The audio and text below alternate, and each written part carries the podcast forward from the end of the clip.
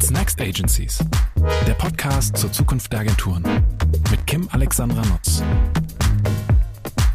Herzlich willkommen bei What's Next Agencies. In der heutigen Folge beleuchten wir den Stand der Dinge in Sachen Diversity, Equity und Inclusion, kurz DEI. Dafür habe ich mit Claudia Diaz Sanchez und Laura Schlottauer zwei tolle Expertinnen zu Gast.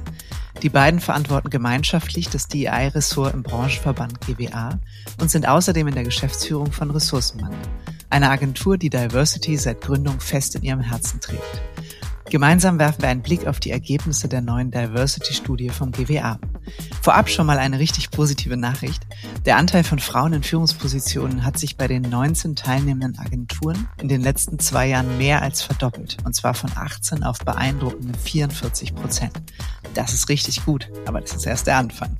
Claudia und Laura sprechen im Kontext DEI außerdem darüber, wie sie sich dem Thema DEI bei Ressourcenmangel annehmen über ihre persönlichen Erfahrungen sehr konkrete Maßnahmen, da gibt's jede Menge mitzunehmen, und Herausforderungen, die sie sehen. Euch jetzt viel Spaß beim Reinhören und jede Menge Inspiration. Liebe Claudia, liebe Laura, wir haben heute ein wichtiges Thema am Wickel. Es geht um Diversity und ich freue mich schon sehr auf unseren Austausch. Aber erstmal ein herzliches Willkommen an euch beide. Schön, dass ihr da seid. Vielen Dank, Kim. Wir freuen uns sehr. Genau, wir freuen uns. Ja, ich hätte fast gesagt, freut euch nicht zu früh. Nee, Quatsch. Ich freue mich wirklich sehr und ich habe ähm, euch ausgewählt oder als meine Gäste auch eingeladen, weil ich das so unglaublich spannend finde bei euch. Also man kann ja äh, dieser Zeit mit vielen Menschen über Diversity sprechen, aber bei euch vereinen sich so zwei total spannende Sichtweisen. Auf der einen Seite seid ihr ja meine wunderbaren Kolleginnen im äh, Branchenvorstand, also im GWA und verantwortet da jetzt seit bald zwei Jahren ähm, das damals neu gegründete Ressort Diversity. Hab da schon super viele Maßnahmen angestoßen, aber dadurch, dass das eben damals neu war, musstet ihr auch erstmal einige Dinge etablieren, euch daran tasten, überlegen, was braucht die Branche eigentlich, wo können wir helfen. Ähm, habt auch jetzt wieder Spannendes vor und ich glaube, da können wir einen ganz tollen Blick mal so global galaktisch auf die Branche zusammenwerfen.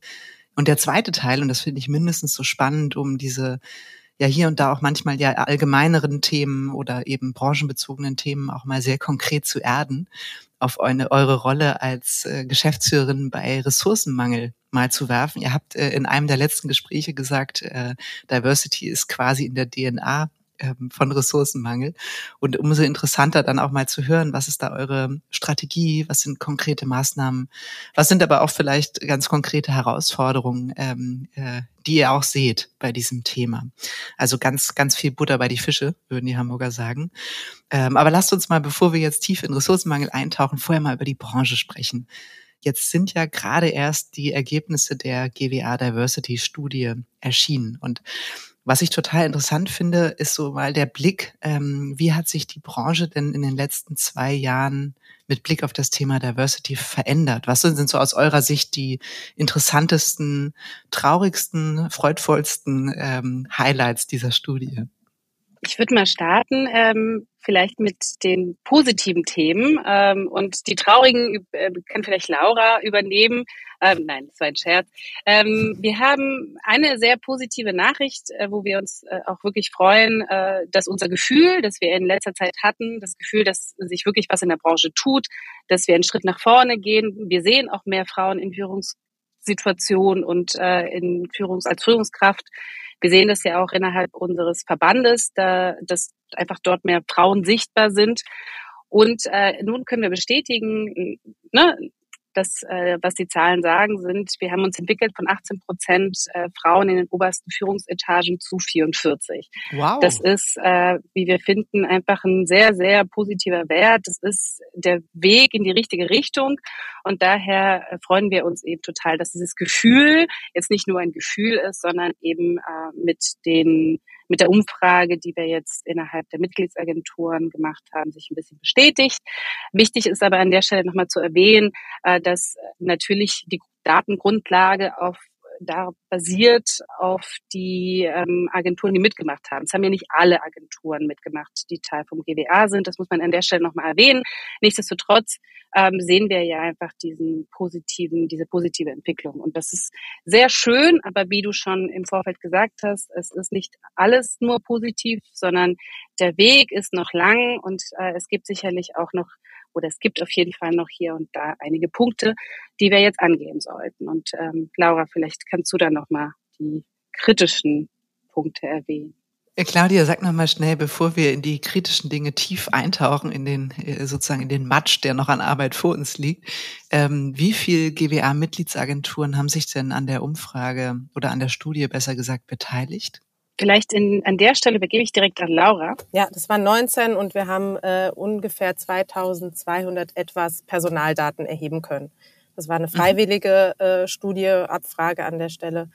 Und äh, die Daten basieren tatsächlich auch nur auf den Daten, die klassischerweise in Personalakten erfasst werden. Mhm, mh. Na, also die Diversity-Dimension hinsichtlich der sexuellen Orientierung oder auch äh, ähm, anderen Faktoren hinsichtlich der religiösen Zugehörigkeit oder von einem sozialen Background, das konnten wir jetzt mit dieser Abfrage nicht erfassen. Mhm. Okay, und wisst ihr noch bei der alten Studie, wie viel damit gemacht hatten? der das noch im Das Kopf? waren etwas weniger, es war aber ein ähnlich großer äh, Datensatz. Okay, okay. Aber dann können wir eigentlich sagen, bei so vielen Agenturen im GWA können wir am nächsten Mal gerne ein paar mehr mitmachen, oder? Liebevoll erhobener Zeigefinger an der Stelle. Sehr gerne. Je mehr Daten wir haben, desto besser. Das war unser Wunsch. Wir haben auch regelmäßig nachgefragt. Ähm, nichtsdestotrotz muss man sagen, dass ähm, eben ja mit über 2000 ist es durchaus ein guter Datensatz. Damit kann man arbeiten. Ähm, aber wir werden die Studie sicherlich in zwei Jahren wiederholen. Also die Studie ist ja jetzt zwei Jahre alt und daher kann man jetzt die Entwicklung nochmal sehen und dann in zwei Jahren weiter und da gerne mehr. Mhm. Super. Aber jetzt äh, tauchen wir mal ein äh, sozusagen in die Themen, wo noch ein bisschen Arbeit vor uns liegt. Laura, magst du uns da ein paar Insights verraten?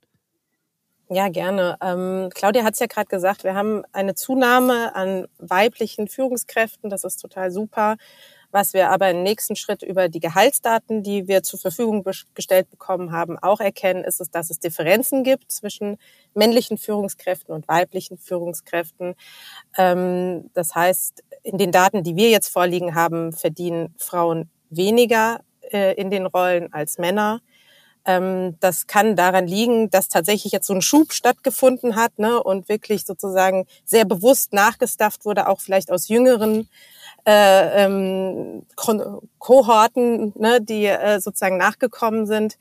Ähm, aber das wäre auf jeden Fall was, was wir uns gerne im Nachgang nochmal ein bisschen auch genauer angucken wollten, ähm, weil das natürlich schon äh, ein Hinweis ist, dass da vielleicht auch noch strukturelle Themen am Start sind, die eben dazu führen, dass keine wirkliche Gleichstellung auf diesen Positionen erfolgt, sondern eben äh, ja eine Differenz in der Bezahlung da ist, die man eigentlich so ja nicht äh, sich wünscht.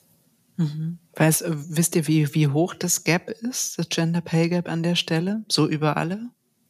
Ähm, also wir haben, ja, ungefähr liegt das bei sieben Prozent in den Daten, die wir erhoben haben. Mhm. Mhm. Ja gut, aber es ist schon noch erheblich, ne? Das ist äh, ein, ein, ein deutlicher Wert, auf jeden Fall. Ähm, ist aber natürlich jetzt wirklich anhand der Daten, die uns zugestellt wurden, ähm, mhm, erhoben worden. Ne? Ist nicht repräsentativ für die Branche an der Stelle oder auch nicht repräsentativ für die Mitgliedsagenturen. Und wenn ihr euch so, ich sag mal, das sind ja wahrscheinlich, äh, Diversity ist ja ein sehr breites Feld, ne? Also welchen Facetten von Diversity habt ihr euch in der, ähm, in der Studie gewidmet? Ähm, wir konnten äh, noch das Thema Alter uns ein bisschen genauer anschauen, weil das eben auch in den Personaldaten äh, klassischerweise ja hinterlegt ist.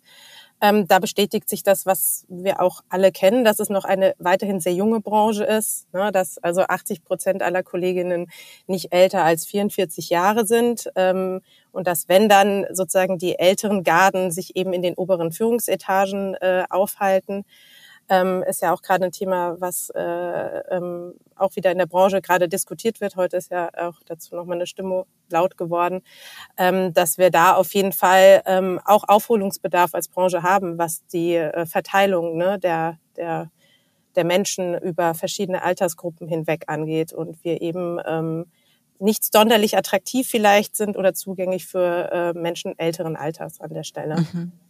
Ja, das ist ja eigentlich auch total tragisch. Ne? Also gerade mit Blick auf den Fachkräftemangel kommen wir da, glaube ich, also ähm, jenseits davon, dass es absolut sinnvoll ist, finde ich, diese unterschiedlichen Perspektiven einzubringen, ist es ja auch ein Thema, was uns wirklich auch hilft, also weiterhin nachhaltig attraktiv zu sein, auch ähm, für, für die Altersgruppen, die sich sozusagen jenseits der 45, 50 dann bewegen.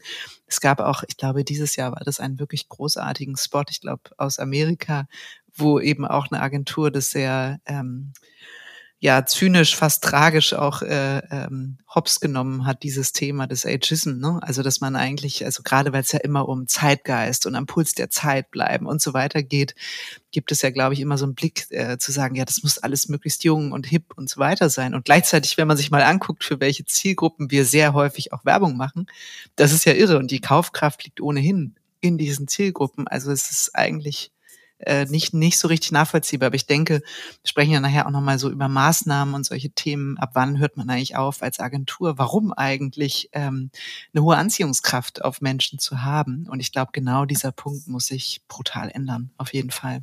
Ja, und da haben wir auch Hinweise in der zweiten Studie, über die wir jetzt ja auch gleich noch äh, ein mhm. bisschen stärker sprechen werden, ähm, dass das tatsächlich ein Thema in der Branche ist. Also die Wertschätzung äh, und die Wahrnehmung mhm. von älteren Personen, mhm. gerade älteren Männern an der Stelle. Was wir uns auch noch angeschaut haben, ist das Thema Internationalität. Ähm, da haben wir nochmal genau geschaut, wie jung, äh, also nicht nur wie jung ist unsere Branche, sondern auch wie international ist sie. Ähm, und auch hier sehen wir ähm, Nachholbedarf. Also sie ist weiterhin doch sehr, sehr deutsch. Die Herausforderung ist da, und das muss man auch nochmal wissen, dass wir auch da nur die Menschen erfassen können, die keinen deutschen Pass haben. Also Menschen mit Migrationshintergrund werden natürlich in den Personaldaten nicht erfasst.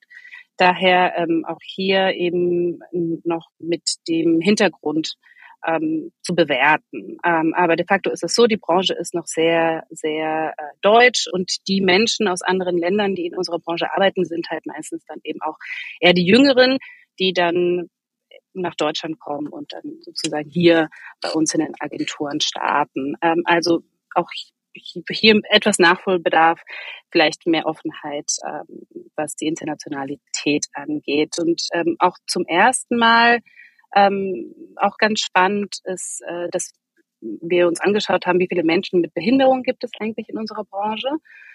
Ähm, auch hier hatten wir eine Herausforderung ähm, bei der bei bei den Daten, weil auch hier werden nur Menschen mit wirklich Schwerbehinderung erfasst.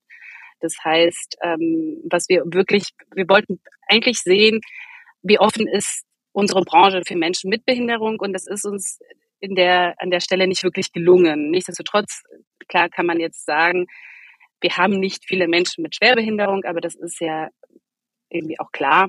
Ähm, aber wir müssen halt gucken, wie wir, ähm, wie wir uns da besser aufstellen, grundsätzlich für, für, Men für Menschen mit, mit Behinderung oder mit Beeinträchtigung. Das sind eben nochmal zwei Punkte, die wir ebenfalls erfasst haben. Mhm. Und sag mal mit Blick auf das Thema Internationalität, also klar, ne, in der Tat gibt es eine gewisse Unschärfe bei der Frage Migrationshintergrund, äh, deutscher Pass oder eben auch nicht. Ne, das das ähm, finde ich nachvollziehbar.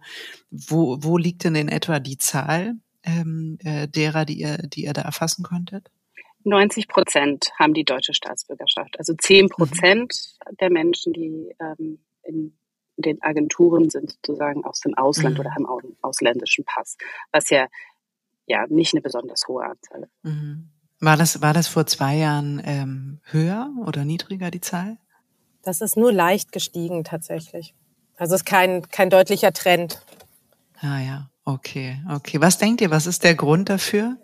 Das könnte äh, daran liegen, dass wahrscheinlich auch viele an der Studie jetzt auch viele inhabergeführte, vielleicht auch eher kleinere Agenturen teilgenommen haben, die halt eine starke Fokussierung auch auf den deutschen Markt haben. Also mhm. ich denke, wenn wir jetzt uns nur die internationalen Networks angucken, äh, dann, dann ist das wahrscheinlich ein anderes Thema. Mhm.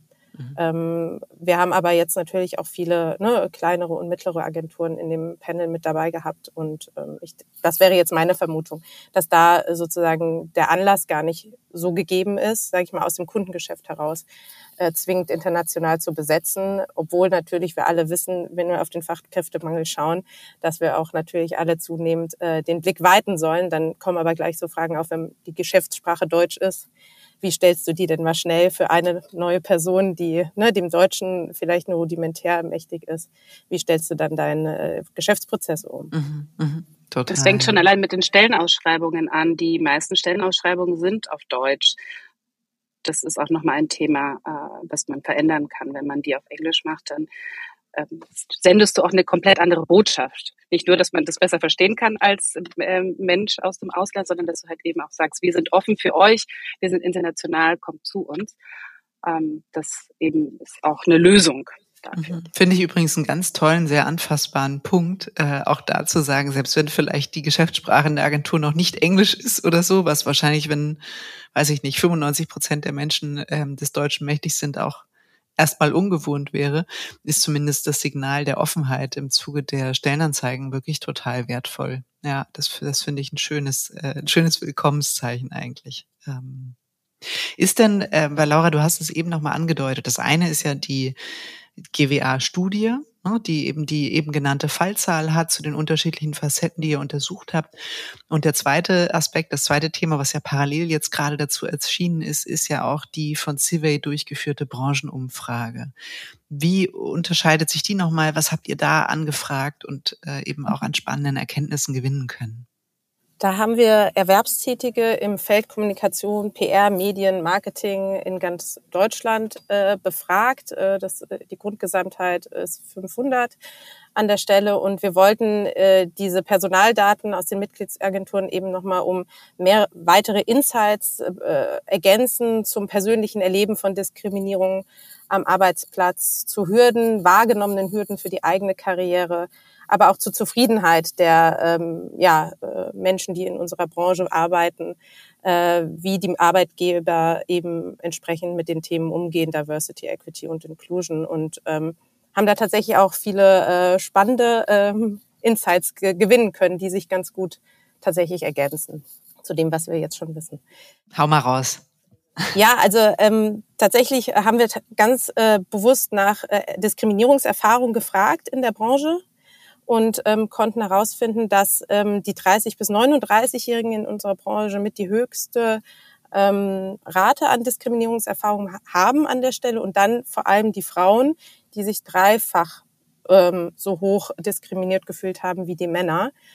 Ähm, das überrascht natürlich, äh, weil es einfach so viel mehr ist. Aber wenn man dann überlegt, in welcher Phase Frauen zwischen 30 und 39 sind, und dass dann die klassischen Themen von Familiengründung äh, und Vereinbarkeit von Familie und Beruf eben einschlagen äh, in der Regel, dann ist es vielleicht auch gar nicht mehr so äh, verwunderlich an der Stelle, dass dort äh, sozusagen eine erhöhte ähm, das Gefühl der Benachteiligung oder vorhanden ist.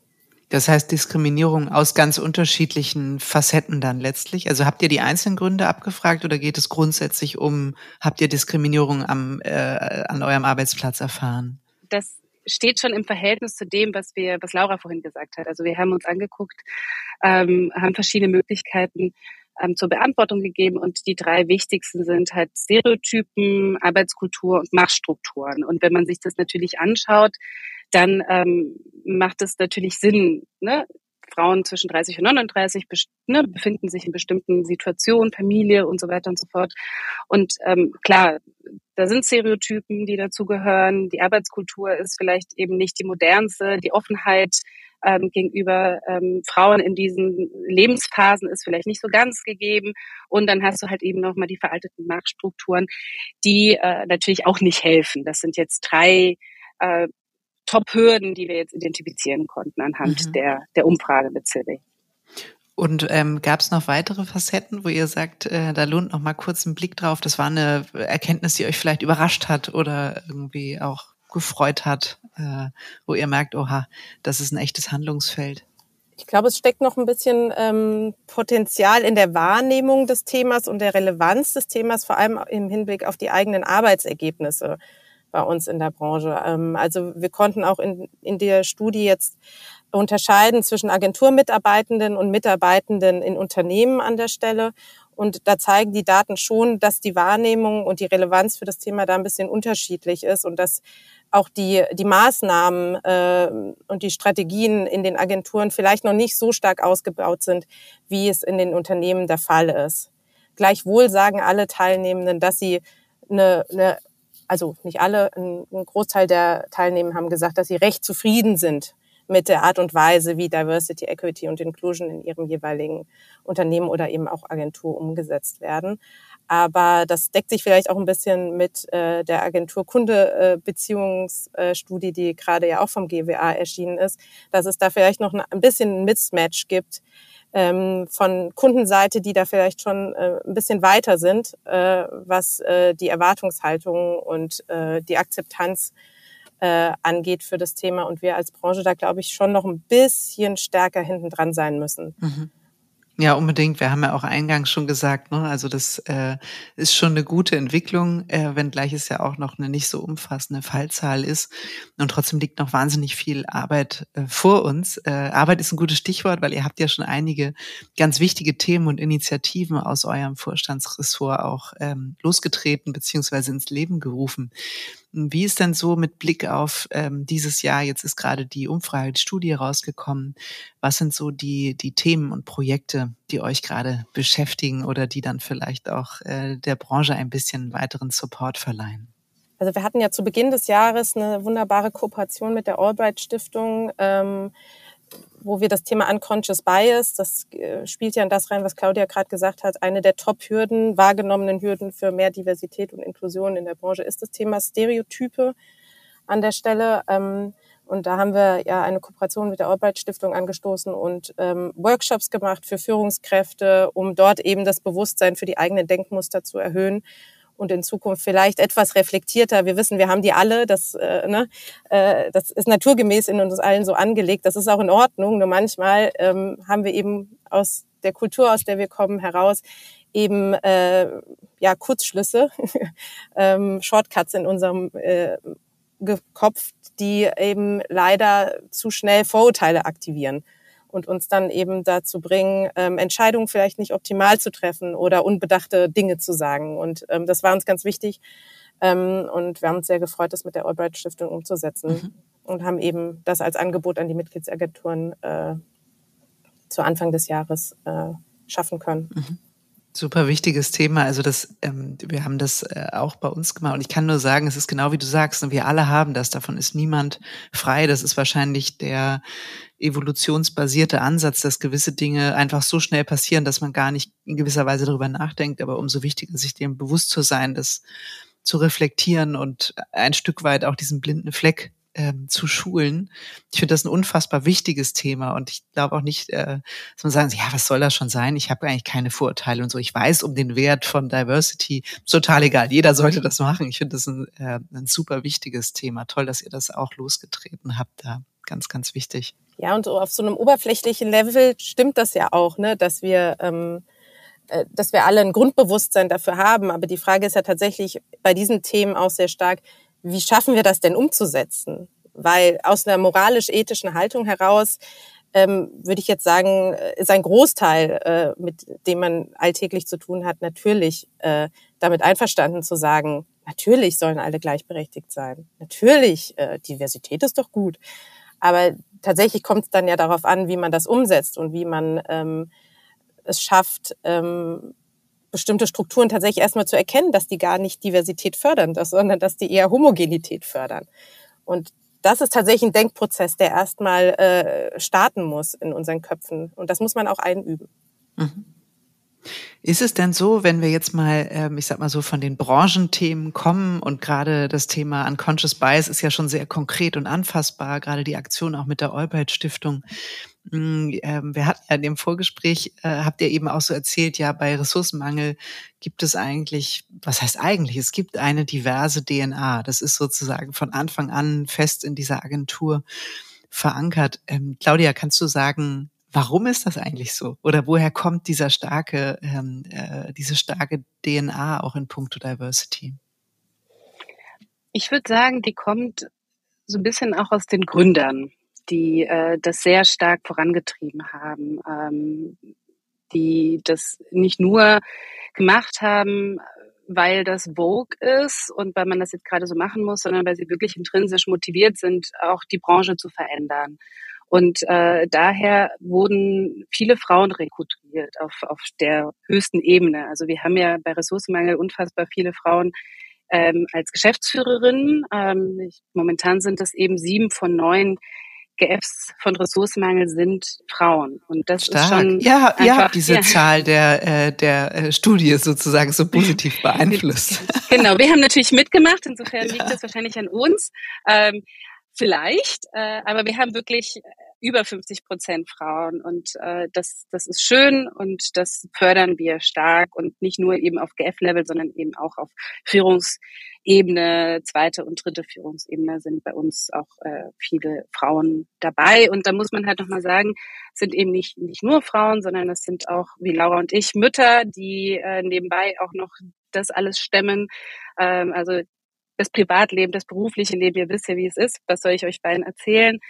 Daher ähm, ist das so, so ein bisschen Teil der DNA. Und dann kommt halt natürlich nochmal dazu, dass viele von den Frauen und nicht nur Frauen, sondern auch Männer als äh, in der GF-Position auch in Teilzeit arbeiten bei uns. Und das wird bei uns einfach auch akzeptiert und vorangetrieben. Wir haben wahnsinnig viele Menschen, äh, die bei uns in Teilzeit arbeiten. Ähm, es ist manchmal auch schmerzlich, das muss man einfach mal wissen. Das ist nicht immer alles äh, perfekt und total toll, sondern es führt halt dazu, dass man hier und da vielleicht äh, redundante Meetings hat, ähm, um einmal alles ein bisschen so unter, unter einem Dach zu kriegen. Aber das ist es uns wert. Also, weil wir wissen, es geht heutzutage nicht ohne. Wir brauchen eben ähm, auch die Menschen, die mit vollem Elan, e-, egal in welcher Lebensphase sich befinden, ähm, ob jung, alt, ähm, oder mittendrin, ähm, die halt einfach äh, mit uns gemeinsame Sache machen. Und daher äh, ist es ist es okay, wir halten diesen Schmerz aus.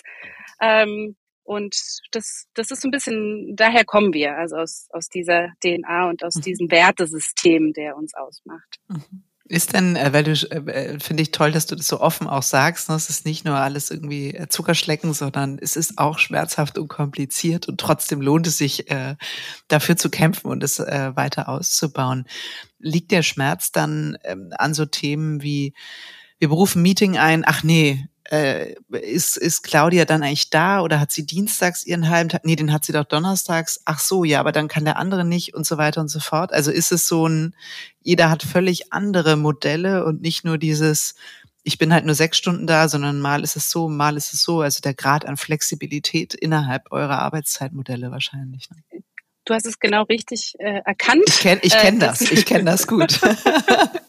genau, das ist eben die Herausforderung. Äh, viele verschiedene Modelle, viele verschiedene Interessen.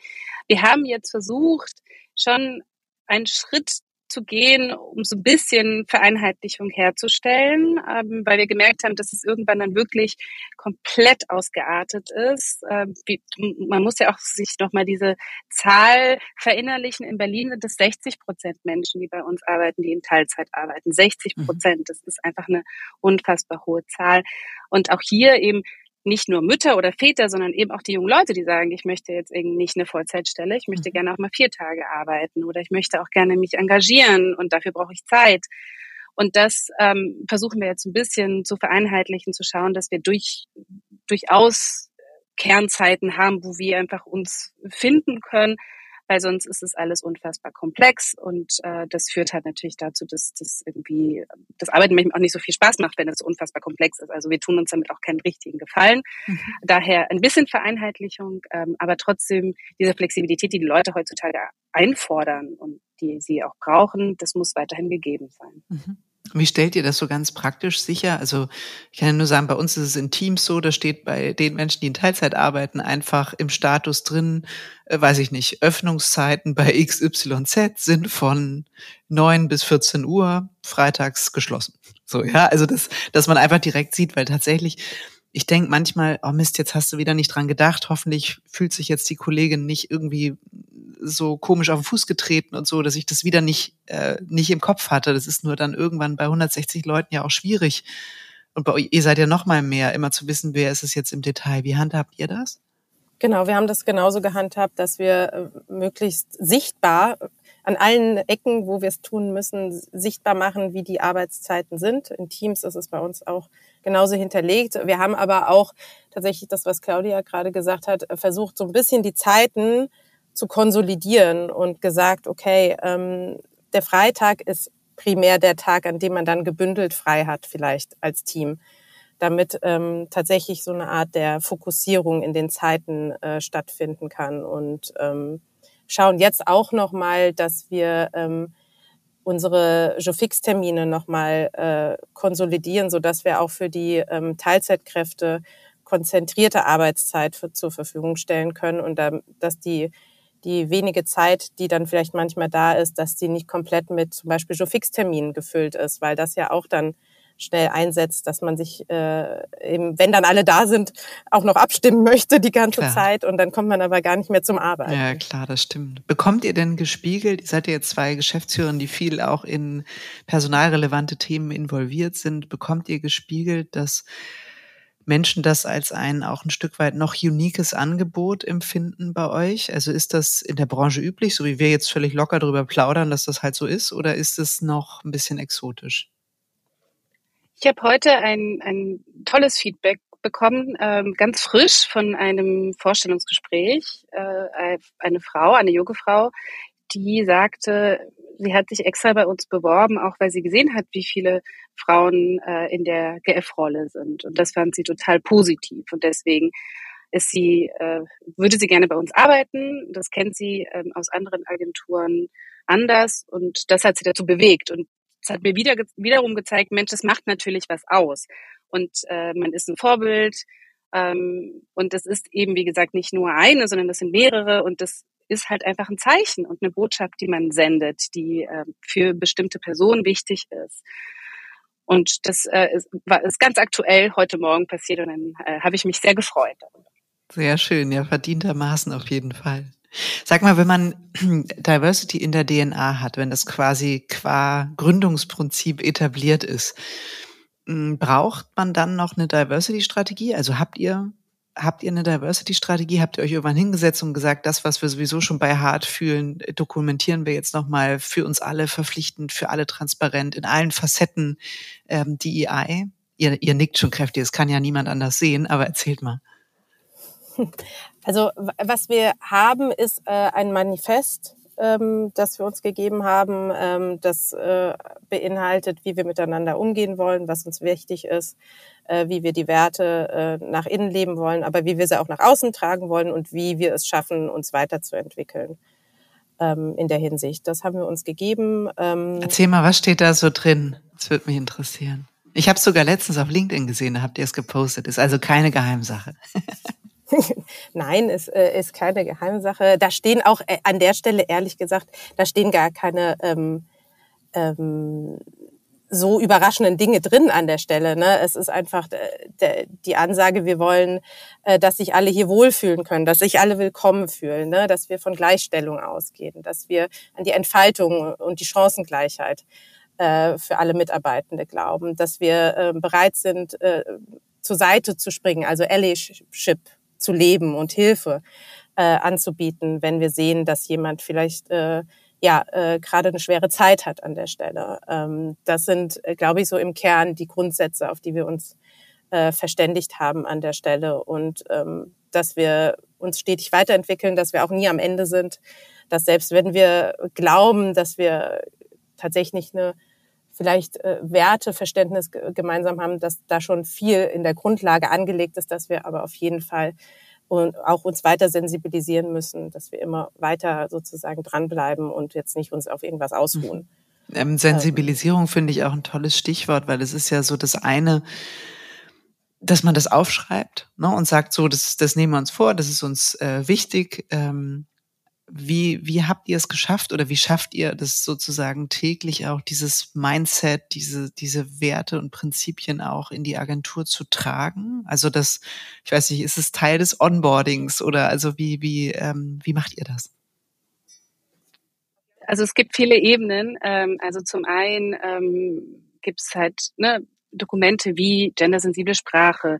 Ähm, was äh, wollen wir im Bereich Barrierefreiheit machen? Also sprich diese ganzen Informationen, die wir bündeln und eben, wie Laura gerade gesagt hat, als Teil des Onboardings verstehen, aber eben auch ähm, immer wieder sozusagen auf die Agenda setzen, sei es bei Terminen, sei es eben auch ähm, in regelmäßigen Diversity Updates, die äh, die Diversity AG jetzt auch vorantreibt ähm, indem man regelmäßig Input mitbringt, externe Gäste einlädt. Also es ist aus unserer Perspektive nicht nur damit getan, dass man das einmal kurz beim Onboarding macht und willkommen und wir sind so. Das ist unsere äh, unser Manifest und ab und zu kommt jemand rein, sondern wir haben gelernt, du musst immer wieder diese Themen auf die Agenda setzen und immer wieder daran erinnern. Und ihr wisst ja alle, wie schnell sich das auch verändert. Also es gibt immer wieder sozusagen neue Konzepte, neue Ideen und äh, die gilt es immer wieder zu äh, mit den Kolleginnen zu teilen. Und sonst vergisst man das. Aber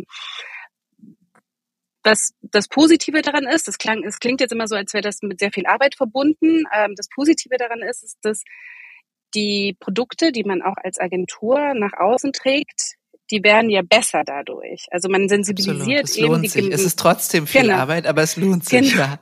Es lohnt sich allemal, weil ähm, du vermeidest Fehler, du vermeidest Zielgruppen zu vergessen, du vermeidest äh, so viel und die Qualität einfach der Produkte wird dadurch natürlich äh, reicher. Und daher ist es für uns total wichtig, nicht nur, weil wir eben die Kolleginnen mitnehmen wollen und weil wir denken, Laura und ich, das ist total wichtig, äh, sondern es hat auch einen Wert Mhm. nach außen. Total, absolut, das stimmt. Ist es denn so, ähm, das finde ich, weil du eben auch gendersensible Sprache angesprochen hast. Das ist ja, wird ja nach wie vor kontrovers diskutiert. Ich glaube, innerhalb unserer Branche gar nicht so sehr. Also da sind wir ja im positiven Sinne ein bisschen in unserer Bubble. Ähm, es gibt viele Marken, die das äh, Thema ja auch frühzeitig erkannt haben und in ihrer Kommunikation auch beherzigen. Gleichzeitig gibt es auch viele, die nach wie vor sagen, das ist nicht unser Thema. Also merkt ihr das? Wir müssen jetzt keinen Namen nennen und so, aber also merkt ihr das selber und ist das vielleicht auch komisch, wenn man das innerhalb der Agentur macht und dann wieder für den Kunden vielleicht nicht? Ja, und wir merken auch, dass eben äh, diese ganze gesellschaftliche Debatte, ne, dass die natürlich äh, in zum einen in die äh, Kommunikation einfließen muss, die wir nach draußen gemeinsam mit den Kunden geben, aber dass auch die Kunden-Agentur-Beziehung natürlich von dieser Debatte geprägt ist. Und nicht immer hast du KundInnen gegenüber, äh, die in der gleichen Bubble sind wie du. Ne? Und ähm, dazu machen wir gerade auch nochmal einen Schwerpunkt. Ähm, wie geht man eigentlich damit um, wenn man merkt, man ist da in unterschiedlichen Welten gemeinsam und wie reagiert man äh, professionell äh, auf äh, Kommentare, Wünsche von Kunden, ähm, wie moderiert man das, wenn man das Gefühl hat, dass das ist eigentlich sozusagen gemäß auch unseres Manifestes ähm, nicht das, was wir gemeinsam voranbringen wollen. Mhm. Ähm, was uns auch aufgefallen ist, ist, ähm, es ist immer eine Frage, wie man die Sachen macht und wie man die Sachen anspricht. Und äh, wir finden, dass ähm, sehr viel Dialogbereitschaft herrschen muss. Ähm, weil oft ist es eben auch nicht, weil, weil die Kunden es nicht per se machen wollen, sondern weil sie vielleicht einfach gerade momentan nicht wissen, ähm, ob das funktioniert, ob die Zielgruppen, ihre Zielgruppen mitgehen und gemeinsam mit diesen Kunden diesen Weg zu gehen und nicht zu sagen, das ist jetzt aber so und das muss man jetzt so machen, sondern lieber Kunde, wo sind deine Pain Points? Warum hast du das Gefühl, dass das gerade irgendwie vielleicht zu progressiv ist? Wollen wir uns die Zielgruppen gemeinsam mit dir anschauen? Wollen wir gucken, ob das de facto so ist oder nicht? Also den Kunden mitzunehmen ähm, auf diese Reise ist wichtig und zwar in einem auf Augenhöhe Dialog und nicht von oben herab, wir als Agentur äh, sagen, dass gendersensible Sprache jetzt sein muss, äh, weil sonst bist du äh, eben gehörst du nicht dazu. Und das ist in der gesamten Diskussion, die momentan stattfindet rund um Diversity, finden wir einen wichtigen Ansatz, auch immer wieder über dieses Dialog, diese Dialogbereitschaft zu sprechen, weil wir merken schon, und das habt ihr alle gesehen, dass es teilweise auch sehr überhitzt sein kann. Und, ähm, und ich glaube, das hilft uns nicht, äh, wenn Mhm. wir uns in zwei Lagern verkriechen. Ja, toller, toller und guter Punkt, Claudia, finde ich auch. Lass uns noch mal kurz, weil das mit mich interessieren. Wir haben vorhin über ähm, Gender Pay Gap gesprochen. Ich glaube, mich zu erinnern, sieben Prozent ähm, äh, innerhalb unserer Branche unter den teilnehmenden Mitgliedsagenturen. Wie habt ihr das bei euch gemacht? Also ähm, sag, also ich kann ein Beispiel von uns sagen. Wir haben gesagt, wir legen alle Level nebeneinander, gucken tatsächlich Männer, Frauen und äh, haben das einmalig sozusagen angeglichen. Wir hatten damals, als wir das zum ersten Mal machten, auch Unterschiede festgestellt. Und wir machen es tatsächlich jetzt in der HR, also sowieso per Einstellung haben wir unsere, wir nennen es hier Halsbänder, ne, da ist das sozusagen, das ist die Range und es variiert, weil es unterschiedliche vielleicht Erfahrungen gibt, aber es gibt keine Unterschiede zwischen Männern und Frauen, da guckt auch HR sehr stark drauf.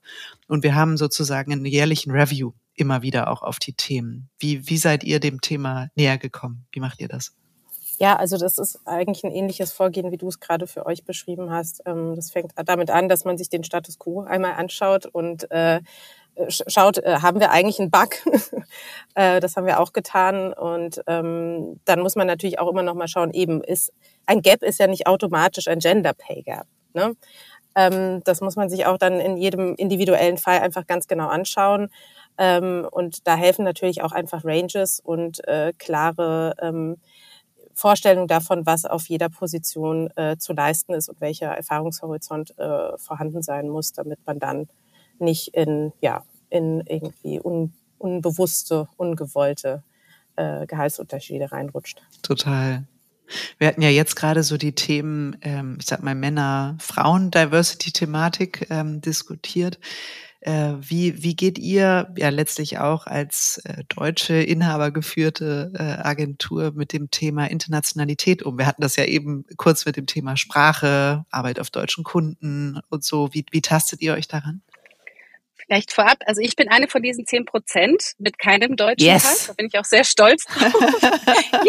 Kubanisches ähm, Blut ist hier im Podcast, endlich. Genau, genau. Also auch, äh, ja, auch weit weg. Aber ich habe auch noch einen spanischen Pass. Sonst wäre es ähm, mit der Arbeitserlaubnis hier herausfordernd, aber tatsächlich äh, auf Kuba geboren.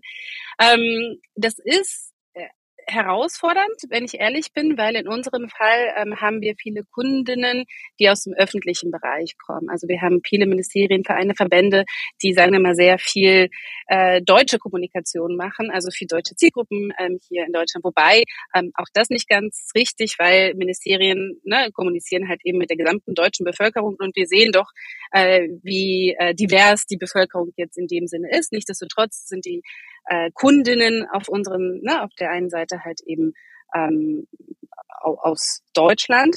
Ähm, aber in der Kreation, ich würde sagen, in der Beratung sind wir noch nicht so weit, wie wir eigentlich sein wollten, aber in der Kreation ähm, werden wir das jetzt verstärkt vorantreiben und denken halt eben über Stellenausschreibungen auf Englisch nach und werden uns da einfach nochmal verbessern, so dass wir einfach zeigen, hey, äh, hier gibt's einen Platz für dich, komm zu uns. Äh, wir sind äh, durchaus dabei, auch mit dir auf Englisch zu sprechen und geben uns Mühe.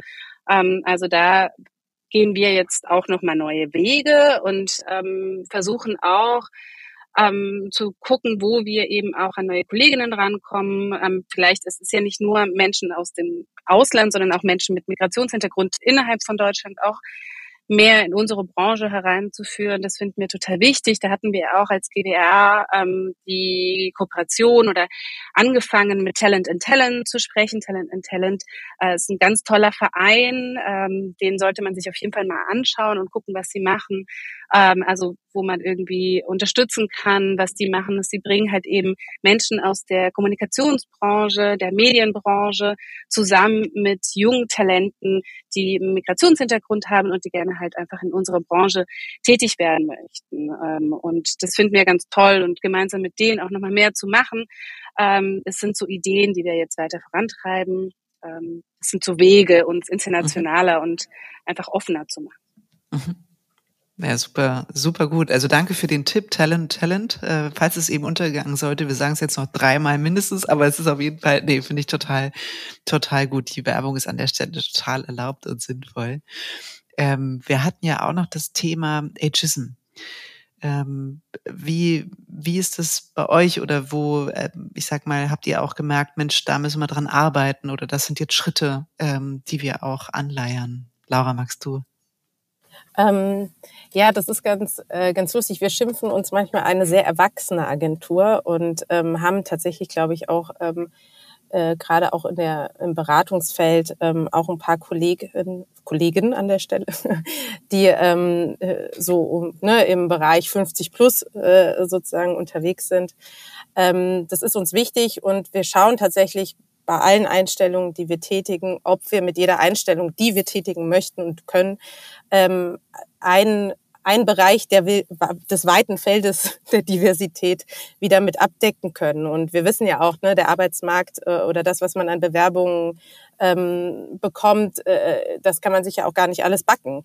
Ähm, und man muss dann äh, tatsächlich manchmal, das haben wir auch schon gemacht, äh, bewusst äh, Einstellungen, die man eigentlich schon tätigen könnte, zurückstellen und sagen, na gut, aber das ist jetzt zu nah an dem, was wir schon die ganze Zeit einstellen. Wir wollen jetzt nochmal weitersuchen und die Zeit nehmen wir uns jetzt an der Stelle. Und so handhaben wir das eigentlich äh, für alle Diversitätsdimensionen, also auch das, äh, äh, den Bereich äh, ältere Mitarbeitende. Mhm.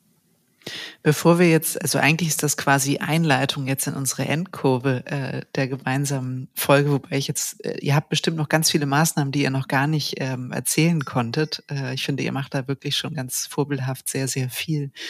Gibt es Sachen, wo, an denen ihr ganz konkret gerade auch jenseits jetzt zum Beispiel ähm, englisch verfasster äh, Stellenanzeigen arbeitet, wo ihr merkt, nee, das ist noch ein Feld, das ist vielleicht noch unterbelichtet oder ist jetzt neu aufgekommen oder ist für uns ein echtes Thema? Ähm, darauf wollen wir uns nochmal fokussieren. Ich glaube, das Thema ähm, Barrierefreiheit. Und zwar, also wir haben, wir haben damit begonnen. Äh, es gibt auch eine AG, ähm, aber wir sind noch lange nicht äh, da, wo wir sein wollen. Und wenn ich Barrierefreiheit sage, dann meine ich jetzt nicht nur Barrierefreiheit mit Blick auf Webseiten, sondern eben auf die ganze Produktpalette und eben auch auf uns. Ähm, ne, wenn wir rechts und links gucken, wie viele Menschen haben wir tatsächlich in unseren Reihen, die wirklich eine Beeinträchtigung haben? Ähm, können wir da offener sein? Wie schaffen wir das als Branche und auch als Ressourcenmangel, da inklusiver zu sein? Da sind wir noch lange nicht, nicht da, wo wir alle sein müssten.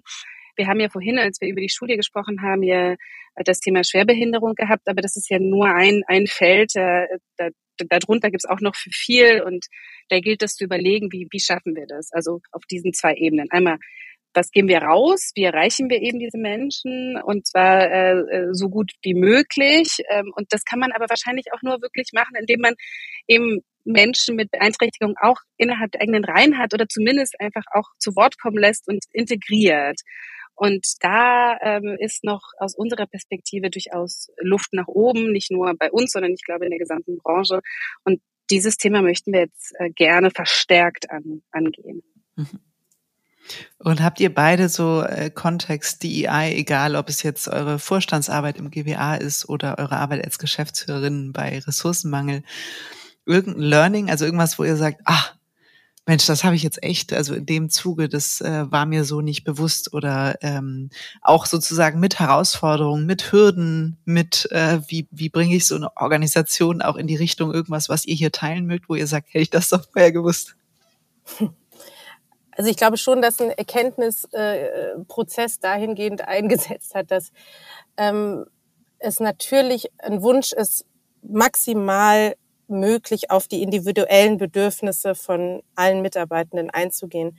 Dass es aber tatsächlich irgendwann an einen Punkt kommt, wo du individuelle Interessen sehr stark mit dem Kollektivinteresse einer Organisation und einer Gruppe vereinen musst und anfangen musst, das zu moderieren, weil du kannst nicht einfach immer nur in die eine Ecke streben, ähm, dann verlierst du das andere. Und das kollektive Bewusstsein ist auch total wichtig. Ähm, das hängt vielleicht dann auch mit dem ganzen Thema Hybridarbeiten, Remote-Arbeiten zusammen, dass wir ja auch in der Branche sind, wo es wirklich auch darauf ankommt, dass Menschen zusammenkommen und sich verständigen und äh, eine gemeinsame Vision entwickeln und nicht jeder in seinem eigenen Klein-Klein ähm, sich verfängt. Und ähm, das ist, glaube ich, eine Erkenntnis, die bei mir auf jeden Fall äh, eingesetzt hat, dass es ähm, diese Dualität gibt aus berechtigtem individuellem Interesse nach möglichst flexiblen Arbeitszeiten, nach Vereinbarkeit von Familie und Beruf, nach, nach Sichtbarkeit, ne? nach, äh, nach Voice auf jeden Fall, unbenommen.